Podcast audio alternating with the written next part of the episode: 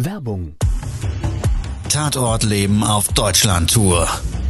Eine einzigartige Show, perfekt für alle True Crime Fans. Erlebe echte Tatortgeschichten, spannend erzählt von Marcel Engel, Deutschlands bekanntester Tatortreiniger. Erfahre, was Marcel von den Toten lernen konnte, bei über 15.000 Tatorten. Tatort Leben live, auch in deiner Nähe. Jetzt Tickets sichern.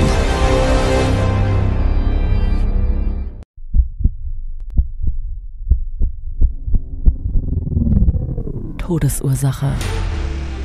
Der Podcast mit Tatortreiniger Marcel Engel. Es wird immer mal wieder in meinem Podcast vorkommen, dass wir sehr tief in das Geschehen eintauchen. Ich werde offen darüber sprechen. Damit meine ich, dass Flüssigkeiten wie Blut als Element das kleinste Problem sein wird. Ich freue mich, wenn ich euch auf eine Gedankenreise entführen darf in meine Welt des Tatortreinigens. Todesursache. Der Podcast mit Marcel Engel. Hallo und herzlich willkommen. Schön, dass du heute wieder dabei bist und mit mir gemeinsam eine Tatortreinigung durchlebst. Wir haben heute ein extremes Thema. Eines der härtesten Ereignisse, die auch wir als Tatortreiniger durchlaufen und durchleben müssen. Heute geht es um das Thema Amok-Taten. Amokläufer. Mir geht's nicht um die Täter als solches, da habe ich eine sehr, sehr, sehr spezielle Meinung dazu. Ich schmück das nicht weiter aus, weil für mich bleibt da einfach nur Wut. Nichts, was der Täter im Vorfeld in seinem Leben gedacht haben, an was er geglaubt haben könnte oder aber was er erlebt hat, rechtfertigt, was er dann den Opfern antut. Nichts aber auch gar nichts rechtfertigt das. Das ist meine persönliche Meinung dazu. Und in den ganzen Jahren habe ich über 40 Amokläufe oder Amoktaten im Nachgang als Tatortreiniger beauftragt bekommen. Und in dem Podcast Nummer 52 hatten wir das mal ganz kurz angeteasert und daraufhin habe ich ein, eine Flut von E-Mails bekommen. Alle, die mich in diesem Podcast begleiten, die haben sich, oder viele von denen zumindestens die Frage gestellt, wie verarbeiten wir sowas? Wie fühlt sich das an, wenn man vor Ort eine Tatortreinigung durchführt, wissentlich dessen, was dort geschehen ist? Ich habe mich dann nach langem Überlegen dazu entschieden, dieses sehr, sehr, sehr schwierige Thema in dieser Podcast-Folge hier aufzubereiten. Ich gebe dir heute Einblicke dazu, wie sich sowas anfühlt, wie sich das für uns als Tatortreiniger vor Ort darstellt und möchte jetzt explizit nicht über einzelne Leichenfundorte oder Tatorte als solches sprechen. Ich würde das ein bisschen auf die über 40 Erlebnisse so ein bisschen allgemeiner beziehen, dass du jetzt da draußen Einblick kriegst für das, was für uns normal denkende Menschen einfach unfassbar ist. Es stellen sich auch gerade für mich als Tatortreiniger bei solchen sehr speziellen Aufträgen ganz, ganz viele Fragen. Ich möchte aber in tiefem Respekt an alle Opfer von Amokläufen mit dir gemeinsam jetzt eine Schweigeminute einlegen. Lass uns gemeinsam 60 Sekunden lang der Menschen gedenken, die hinterhältig und auf schreckliche Art und Weise teilweise Opfer von Amoktätern und Amoktaten geworden sind.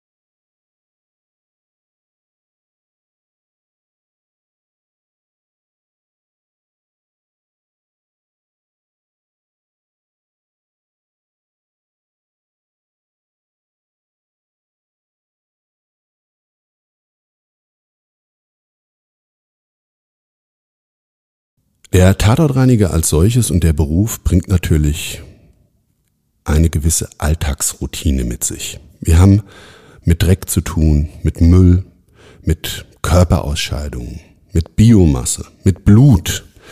Und gerade bei Blut ist es manchmal eben ja auch so, dass dieses Blut, das wir abreinigen müssen von Oberflächen, aus Gewalttaten herstammt, also aus Wunden von Opfern und das ist dann für uns, weil wir es ja im Vorfeld meistens durch den Auftraggeber wissen, schon sehr speziell. Aber noch viel spezieller wird das Ganze, wenn es eben um eine Amoktat geht. Wir selber werden ja dann auch von den Medien eben im Vorfeld informiert, kriegen das alles mit, was dort in Zeitungen, im Radio oder im Fernsehen uns medial zur Verfügung gestellt wird. Und du hast natürlich gerade jetzt auch durch die fragwürdige Motivation des Täters immer schon so eine gewisse Vorverurteilung zu dieser gesamten Tat. Normal denkender Mensch lehnt solche schreckliche Grausamkeit, diese bestialische natürlich ab und du kriegst dann auch eben so eine innere Kommunikation der Ablehnung. Nicht auf das, was wir dann machen müssen, aber so auf diese gesamte Situation. Ja, du wirst also wirklich negativ leider ein Stück weit zu diesem Auftrag gepolt. Ja, weil ich meine, Amoktaten, das, das, das, das wissen wir. Ja, das, das kennen wir alle. Die haben ja ihren Ursprung in ganz, ganz vielen Bereichen und die sind so unterschiedlich. Ja? Also wir haben in den 40 Amokläufen politisch radikales Denken gehabt. Wir hatten religiöse Hintergründe. Wir hatten Eifersuchtsdramen oder gescheiterte Beziehungen. Kranke Menschen, ja, die einfach in dem Augenblick als Einzeltäter oder manchmal auch mehrere wahllose Angriffe auf Menschen mit einer ganz klaren Tötungsabsicht als Ziel hatten. In Kauf genommen haben sie, dass sie vielleicht selber zu Tode kommen oder hatten das vielleicht sogar zusätzlich als Ziel.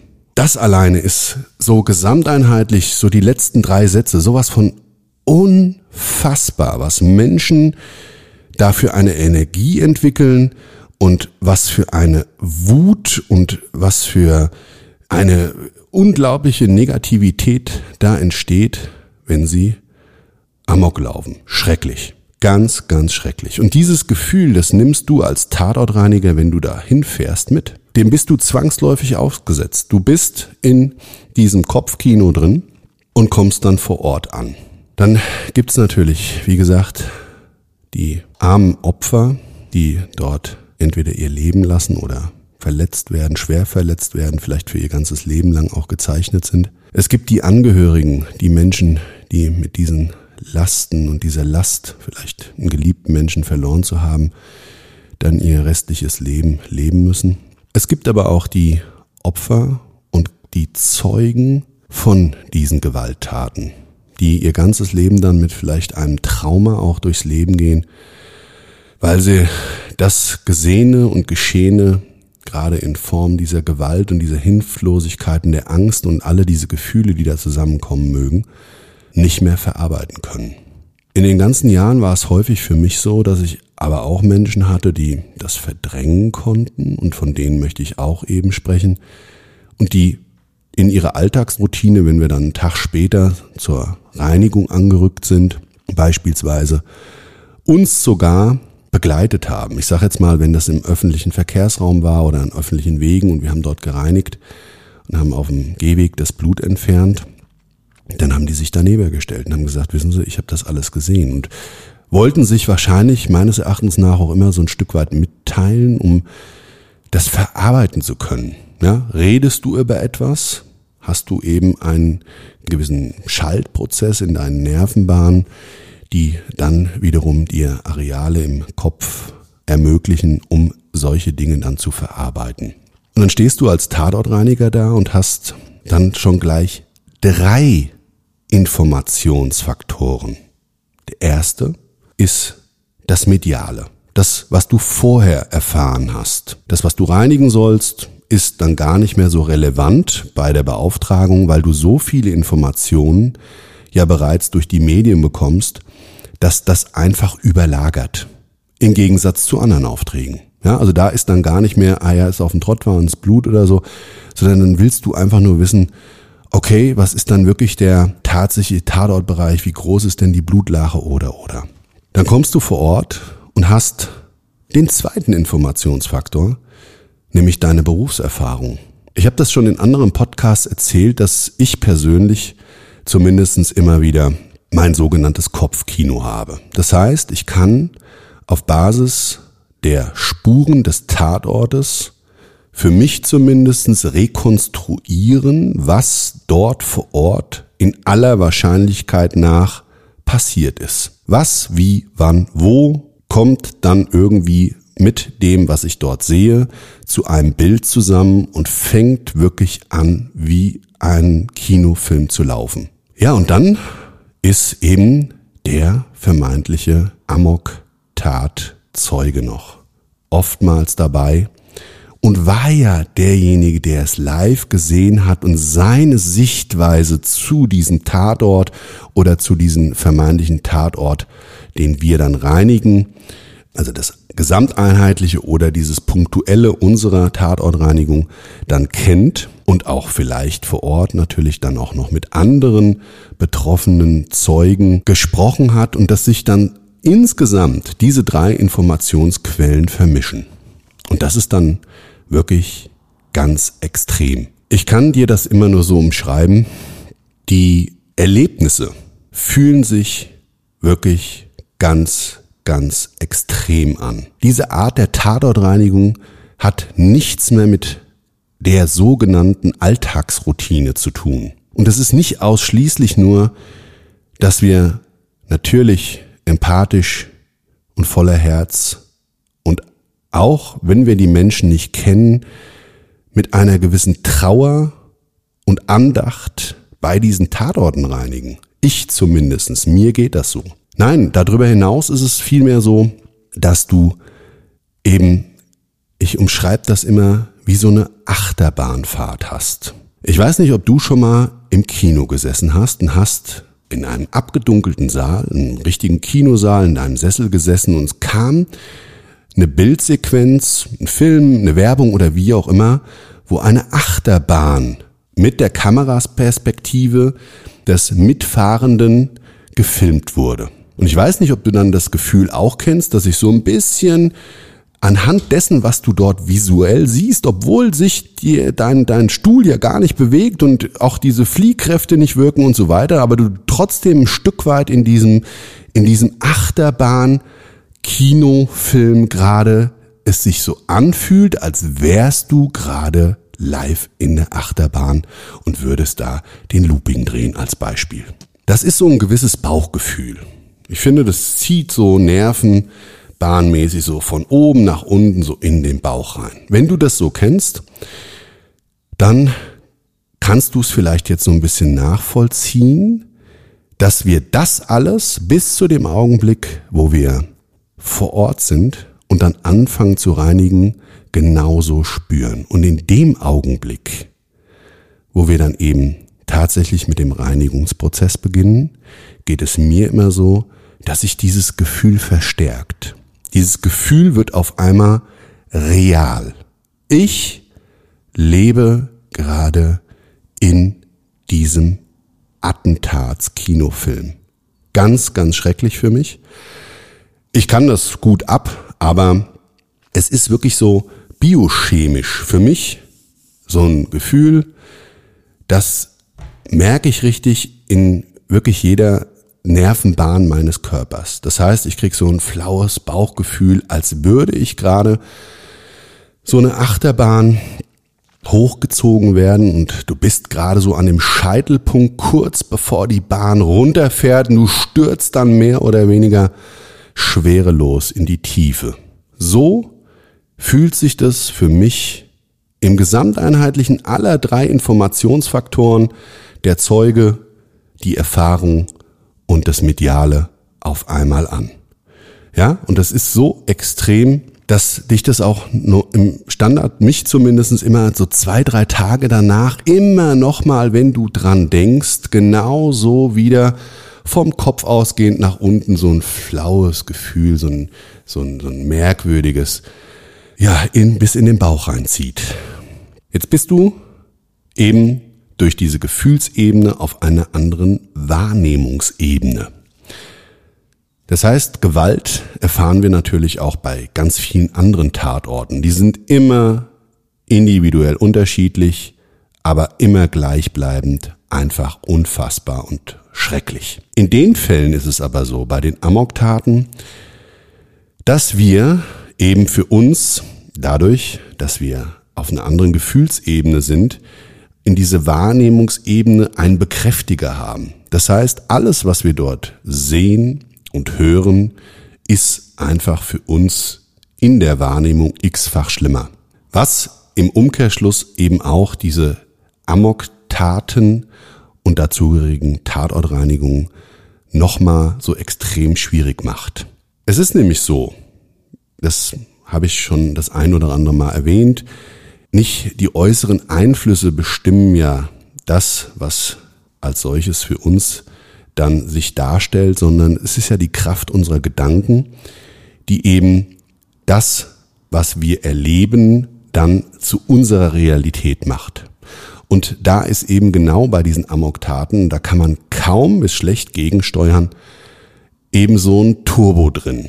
Nach meiner allerersten Amoktat, das ist jetzt auch über 23 Jahre her, ähm, ja, habe ich für mich damals als junger Mann mit einem ganz anderem Empfinden und einem ganz anderem Denken, ja, über die Welt, über mein persönliches äh, Mindset und so weiter und so weiter, ähm, mit äh, diesen ganzen Faktoren eingerechnet eben das anders wahrgenommen natürlich wie heute.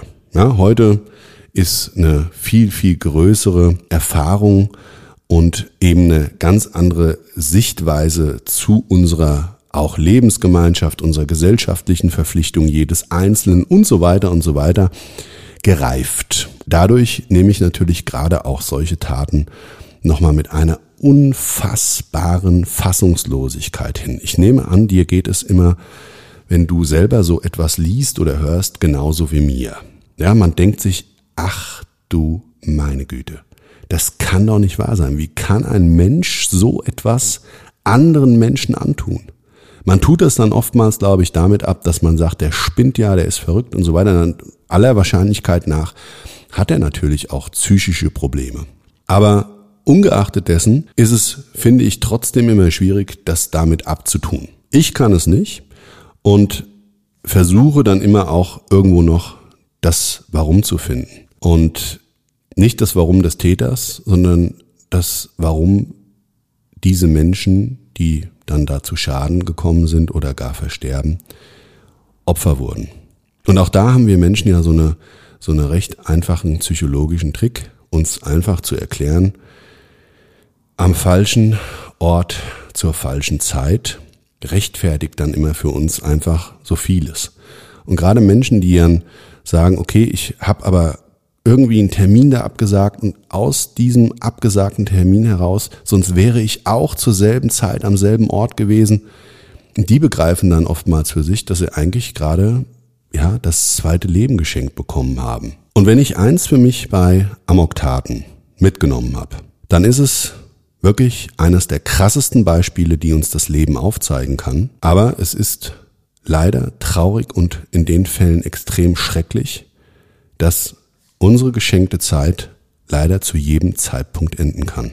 Und deshalb habe ich für mich die Kraft gewonnen, aus diesen schrecklichen Erlebnissen heraus, die ich da begleiten durfte, für mich mitzunehmen, dass wir eben uns, wenn wir uns das vor Augen halten, eine Riesenchance für unser eigenes Leben gewinnen können, nämlich unsere Zeit, Glück, Spaß, Freude und all dem, was wir uns wünschen, möglichst zeiterfüllend, solange sie uns geschenkt ist, zu verbringen. Ich hatte es ja schon im Vorfeld gesagt. Ich möchte hier nicht aus tiefstem Respekt den Opfern gegenüber über spezielle Tatortgeschehnisse nach Attentaten sprechen. Aber ich will dir einfach nochmal um dieses Gefühl, was ich vorhin beschrieben hatte, nochmal so einen Gesamteinblick nehmen. Oftmals sind ja gerade auch diese Attentate, diese Amokläufe im öffentlichen Raum zu finden.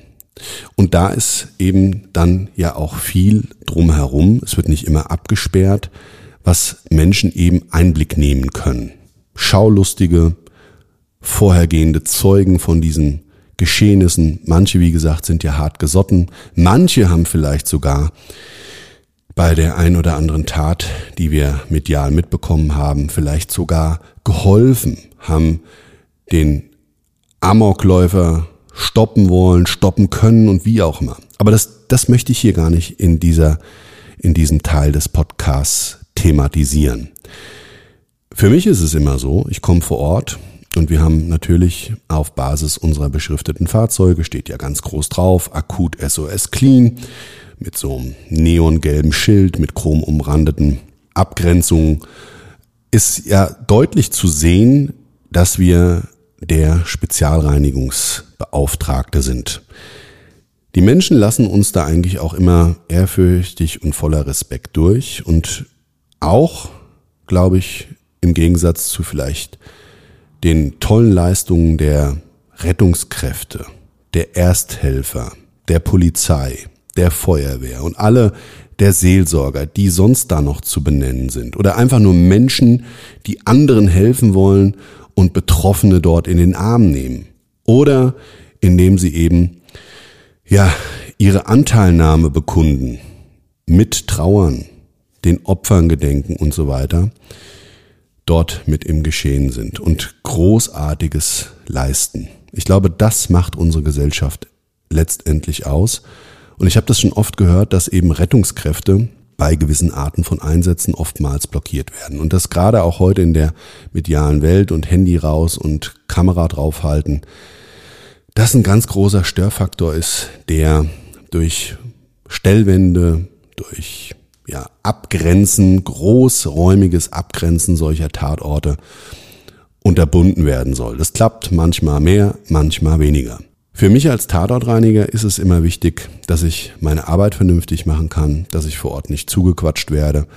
Ich bin einfach dort mit in diesem Augenblick mit dem Fachlichen und mir selbst beschäftigt. Hatte ich eben einsgehend alles ausführlich geschildert. Und da ist eben immer mal wieder auch dann das Schöne heutzutage, dass unser Job zumindestens die Spurenbeseitigung solcher schrecklichen Ereignisse gesellschaftlich anerkannt und respektiert wird, vielleicht sogar oftmals mehr wie denen, die eigentlich dieser Respekt gehört, nämlich den Gruppen, die ich vorher umschrieben habe. Ja, also Ersthelfer und so weiter und so weiter und so weiter. Nichtsdestotrotz sind auch immer die Menschen drumherum, wenn sie um das Geschehnis wissen und das ist dann ja in den meisten Fällen auch bei jedem angekommen. Ja, also wenn sowas auf dem Platz passiert, auf dem öffentlichen und da sind ja oftmals dann unterhalb Einkaufsgeschäfte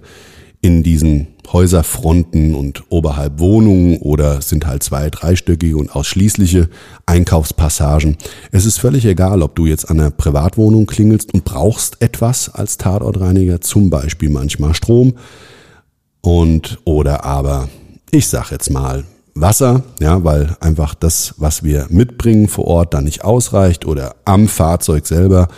Unser Stromwandler, der dann für Strom, die elektrischen Geräte, zum Beispiel Nasssauger oder so, ähm, sorgt, ausfällt, dann ist das wirklich, und das möchte ich an der Stelle vielleicht nochmal so ein bisschen hervorheben, wirklich immer toll, wie Menschen in den Fällen hilfsbereit sind wir das aber in manchen anderen bei Standard-Tatort reinigen, wo wir eigentlich den Anwohnern wirklich helfen, indem wir einen langen Liegefundort bereinigen und dementsprechend ja ganz viele Problem, Probleme und Gefahren für äh, die Bewohner dort im Haus lösen, das nicht gleich so gesehen wird. Also gerade dann, wenn wir laut werden, indem wir nämlich zum Beispiel Boden entfernen müssen, bemerken wir immer wieder, dass wir auf ganz großes Unverständnis der Menschen treffen, die dort wohnen.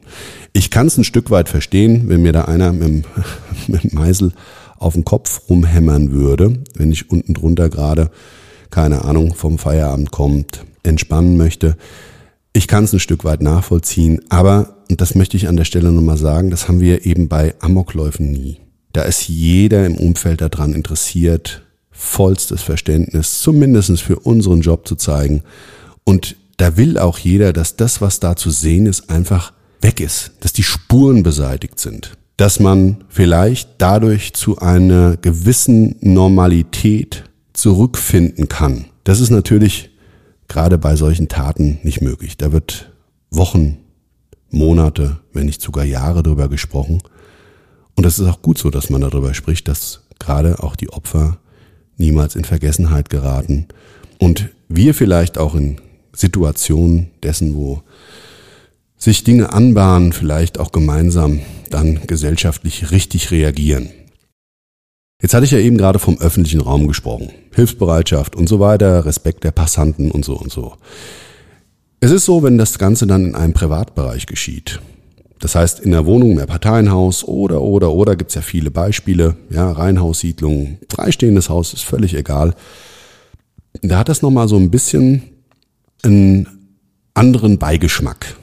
Die Menschen, das liegt vielleicht in unserer Natur, wollen gerade, wenn es solche Taten anbelangt und oder aber auch Gewaltverbrechen, extrem viel wissen. Das heißt, da sind wirklich Menschen so neugierig, dass sie ja diese Bürde nehmen, uns anzusprechen. Ich glaube schon, dass sich der ganz, ganz viele, zumindest die mich angesprochen haben, eigentlich nicht getraut hatten. Aber die Neugier so groß war, dass sie doch eben fragen mussten, um Klarheit zu kriegen. Ich sag's mal so, manchmal fühlt sich's an wie Sensationsgeilheit. Manche wollen vielleicht auch wirklich nur sachlich wissen, um das zu verarbeiten zu können, was und wie dort geschehen ist.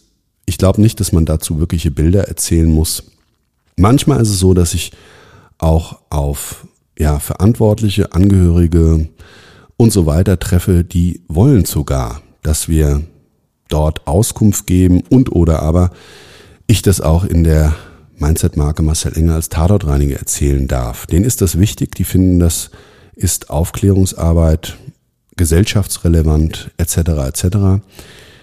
Wie gesagt, unter Bekundung immer meinem tiefen Respekt der Opfer gegenüber kann ich das anteilig und teilweise auch vertreten.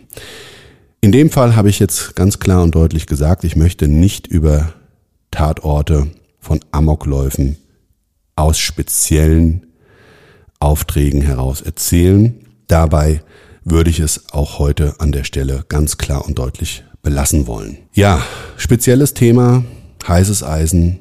Ich finde trotzdem wichtig, dass ich dir darüber was erzählen durfte, aus meiner Sichtweise von Amokläufen als derjenige, der eben gesamteinheitlich aus drei Informationsquellen ein gewisses Gefühl dazu hat, wie das drumherum dazu oftmals sich für uns darstellt und hoffe, dass ich dir so ein bisschen Klarheit zu diesen schrecklichen Taten verschaffen konnte, wie sich das für mich als Tatortreiniger anfühlt. An der Stelle vielen, vielen Dank fürs Zuhören. Wenn du oder wenn dir die Folge gefallen hat, sehr gerne abonniere meinen Kanal. Du findest mich auch auf allen Social Media Kanälen wie Instagram, Facebook, TikTok, YouTube and so on. Und ja, es würde mich freuen, wenn du das nächste Mal dabei bist und einschaltest zu einer neuen Folge meines Podcasts. Bis dann, ciao, dein Marcel. Das war's schon mit der neuen Folge von Todesursache, der Podcast mit Marcel Engel, Kopf einer eigenen Spezialreinheit und Tatortreiniger bei mehr als 12.000 Orten auf der ganzen Welt. Was kann Marcel für dich bereinigen? Jederzeit. Weltweit. Melde dich oder klick dich einfach mal durch auf marcelengel.com. Empathisch, tiefgründig, ehrlich. Todesursache lässt dich garantiert nicht kalt. Seid dabei. Ich freue mich. Abonniere die Staffel und du kommst für keine Folge zu spät.